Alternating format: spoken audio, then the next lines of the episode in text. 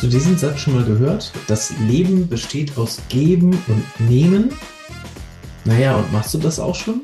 Also ich meine wirklich beides. Ich, ich selber habe ja ziemlich Probleme mit eher mit dem letzteren Teil, ja, mit dem Nehmen. Äh, geben fällt mir total leicht. Also gerade wenn ich auch weiß, dass diese Person das total wichtig ist oder sich auch total darüber freut und das wertschätzt, ja, dann mache ich das auch total gerne. Aber mit dem Nehmen ist es so ein Ding.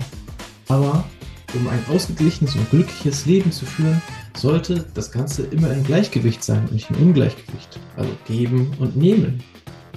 Naja, und wie du das machen kannst, sodass du auch tatsächlich am Ende ein glückliches Leben führst, naja, das erzähle ich dir heute in der heutigen Folge. Und vor allem möchte ich dich dazu motivieren, dass du es auch verdient hast, glücklich zu sein und auch dein ganzes Leben danach ausrichten darfst. Also, bleib gespannt, es geht sofort los, direkt nach dem Intro.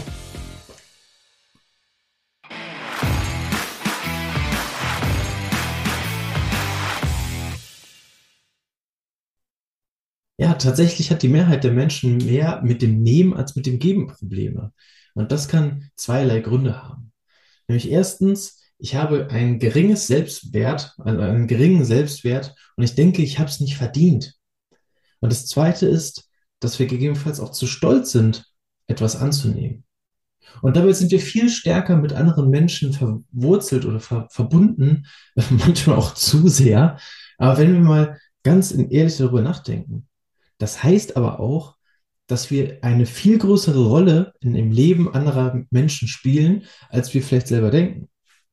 Denn sind wir mal ehrlich, die meisten tollen Möglichkeiten, die entstehen doch nur dadurch in deinem Leben, weil du mit anderen Menschen zu tun hast, oder? Naja, also, wenn ich also wirklich all meine Träume erreichen möchte, muss ich bereit sein, auch anzunehmen. Also geben und nehmen. Denn wenn ich nur gebe, aber nicht nehme, entsteht ja offensichtlich ein Ungleichgewicht. Stell dir mal vor, das würden alle Menschen hier auf der Welt tun, auf dem Planeten. Dann würde die Kugel ja fast umkippen können. ja? So ungleichgewichtig ist das. Und das Schlimme ist ja eigentlich auch, uns ist ja auch gar nicht so richtig bewusst, äh, oder das machen wir uns nicht bewusst, dass wir der anderen Person auch die Freude am Geben nehmen. Ja, also sie kriegt ja gar keine Chance, sich darüber zu freuen. Also Fakt ist, wir sollten immer geben, ohne etwas zu erwarten. Also ohne etwas zu erwarten. Erkennst du das? Äh, wenn du, also diesen,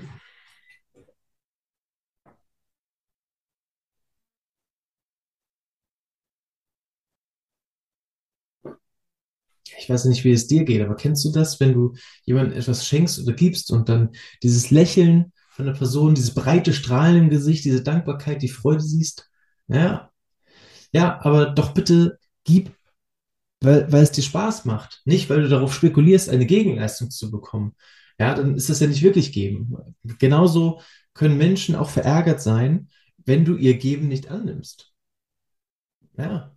Meine Großmutter sagte mir immer, es ist möglich, die Welt zu verbessern. Und ich bin davon überzeugt. Ich glaube das auch. Ja, wir können das. Wir können die Welt verbessern. Und wir können dabei auch glücklich sein. Ich meine, das eine schließt das andere ja nicht aus. Nein, nein.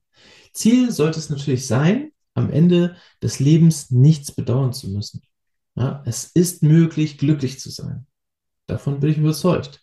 Und dafür ist es einfach wichtig, dass du immer du selbst bleibst dass das heutzutage, naja, dass das heutzutage nicht, äh, gerade unter der Gesellschaftsnorm aktuell äh, und unter dem ständigen Druck, den wir ausgesetzt sind, gar nicht so einfach ist, ist mir klar. Und äh, ich glaube, das ist uns allen klar, denn wir sind ständig auf dieser Welt und äh, ja, zweifeln selbst an den Dingen. Ich möchte dich heute dazu ermutigen, einfach du selbst zu sein. Und zwar immer die beste Version von dir selbst. Und dafür möchte ich dir heute eine kleine Geschichte erzählen. Pass auf. Es war mal eine Flamme. Die Flamme war schwanger und eines Tages gebar sie einen Funken. Der Funke wurde von der Mama nach der Geburt getrennt und entzündete sich selbst zu einer wunderschönen Flamme. Sozusagen Flamme Junior, wenn du so willst. Alle standen nun um Flamme Junior herum und betrachteten dieses neue, schöne Exemplar und hießen es auf der Welt willkommen. Die Flamme strahlt hell und bringt in jede kleine dunkle Ecke noch Licht hinein. Ja, und die Entwicklung von dieser Flamme ist einfach unglaublich und es entwickelt sich ein richtig schönes, großes Lagerfeuer. So ein richtig tolles Feuer, über das man sich freut, wenn man, wenn man es sieht. Ja, so wie Tom Hanks mit Wilson ja, auf der Insel. So ein richtig tolles Feuer, naja, wie du und ich. Doch so ein Feuer hat auch natürliche Feinde. Im Laufe der Zeit kommen andere vorbei und werfen Mist auf uns Feuer. Der Mist selbst hat mit uns im Grunde ja eigentlich gar nichts zu tun, aber er gehört ja den, also er gehört den Leuten, die uns ja mit den, die auf das, auf das Feuer werfen. Naja, und nach einer Weile, wir werfen uns halt nicht nur die Leute aus unserer direkten Umgebung, sondern es kommen auch noch Leute im Laufe des Lebens an uns vorbei. Andere SchülerInnen, andere StudentInnen, andere Kolleginnen, andere Passanten, alle Menschen, mit denen wir irgendwie immer wieder zu tun haben. Die Auswirkungen davon sind aber ganz unterschiedlich. Manche von uns ja, werden Opfer, manche werden Täter, manche fressen alles in sich hinein, manche lassen aber auch alles abprallen und manche explodieren. Naja, eines ist aber sicher, egal wie du darauf reagierst, es hindert uns auf jeden Fall, unser Feuer so hell wie möglich strahlen zu lassen und wie wir es eigentlich könnten. So, und jetzt kommt noch was on top. Wenn allerdings so viele Leute Mist auf uns werfen, fangen wir ja irgendwann an, diesen Scheiß auch zu glauben. So, die Mehrheit hat doch immer recht. Kennen wir doch so, ne? Ja, also kann ich doch auch noch damit anfangen, mich mit Mist zu bewerfen, oder? Naja, das hat dann zur Folge, dass nicht nur andere Mist auf mich werfen, auf mein Feuer, sondern ich auch noch selber Matsch oder Dreck auf mich zuwerfe. Sondern dieser ganze Schlamm, dieser ganze Dreck sieht dann nicht nur richtig scheiße aus, sondern er reißt uns und zieht uns auch richtig runter und unser Feuer wird immer kleiner und kleiner. Vieles kommt von anderen, was dort auf uns gelandet ist, aber einiges auch von uns selbst. Und eines Tages fällt uns dann wieder ein, was für ein richtig tolles Feuer wir mal waren. Allerdings ist das schon so lange her und schon so lange dunkel bei uns, dass wir uns an diesen Teil des Lebens kaum noch erinnern. Manchmal, wenn wir alleine sind und es ganz still ist, können wir diese Wärme in uns selber noch spüren. Und auch wenn alles drumherum ganz schön dunkel geworden ist. Klar, wir wissen noch genau, wie es sich angefühlt hat und wollen wieder strahlen. Deswegen sagen wir uns irgendwann, jetzt reicht's. Jetzt reicht's. Ich mache den Mist nicht mehr mit, in dem wahrsten Sinne des Wortes. Ich mache den Mist nicht mehr mit. So, den Leuten wird das natürlich nicht gefallen. Ja, natürlich nicht. Wir sind aber fest entschlossen und weichen den Mistschmeißern aus, sodass uns keiner mehr treffen kann. Langsam, aber vorsichtig schaffen wir es, etwas alte Asche zu beseitigen von unserem Feuer, die wir nicht mehr brauchen. Aber bei dem Prozess müssen wir halt super aufpassen. Denn beim Wegwerfen von alten Mist, Dreck oder wie du es auch nennen möchtest, könnte natürlich aus Versehen unsere Flamme auch getroffen werden. Naja, und dann auch zum Erlöschen bringen. Also müssen wir für uns selbst viel Geduld mitbringen. Durch unsere Arbeit sticht die Flamme erstmals nach langer Zeit wieder auf und wir können wieder mit eigenen Augen sehen, wie toll so eine Flamme äh, aussieht und wie sie sich auch anfühlt. So, und mit der Zeit kommt natürlich mal wieder jemand vorbei und versucht uns mit seinem Mist zu ersticken. Doch unsere Flamme wollen wir nicht mehr stecken lassen. Mit jeder Ausbreitung unseres Feuers fühlen wir uns wieder einen Tick besser. Wir bekommen einen Vorgeschmack, wie es sich anfühlen könnte, den ganzen Mist aus dem Feuer mal zu entfernen. Wenn man mal nicht den ganzen Kram mitbefeuern müsste. Das wäre es doch, oder? Den ganzen Mist mal zur Seite packen. Und in diesem Moment erkennen wir, wie viel Mist wir eigentlich auch in den Feuern liegen haben und wie viel bei den anderen Feuern alles an Mist rumliegt. Wir bekommen Mitgefühl und beschließen ab sofort, die anderen Feuer nicht mehr mit Mist zu bewerfen. Denn wie könnten wir alle brennen, wenn wir uns nicht immer alle mit Mist bewerfen würden? Na?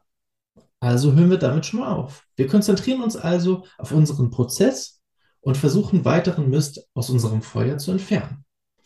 Der Prozess kann ganz schön aufregend sein, ja? wenn die Flammen sich durch unsere Arbeit wieder erhöhen, wie ein Stück ja, trockenes Holz, könnte man feiner sagen, was man so ins Feuer schmeißt. Und wenn wir zu schnell vorgehen, kann es auch natürlich auch passieren, dass wir durch dieses oder diese, durch diese hohen Stichflammen dann auch Angst bekommen. Also müssen wir immer ganz sachte vorgehen.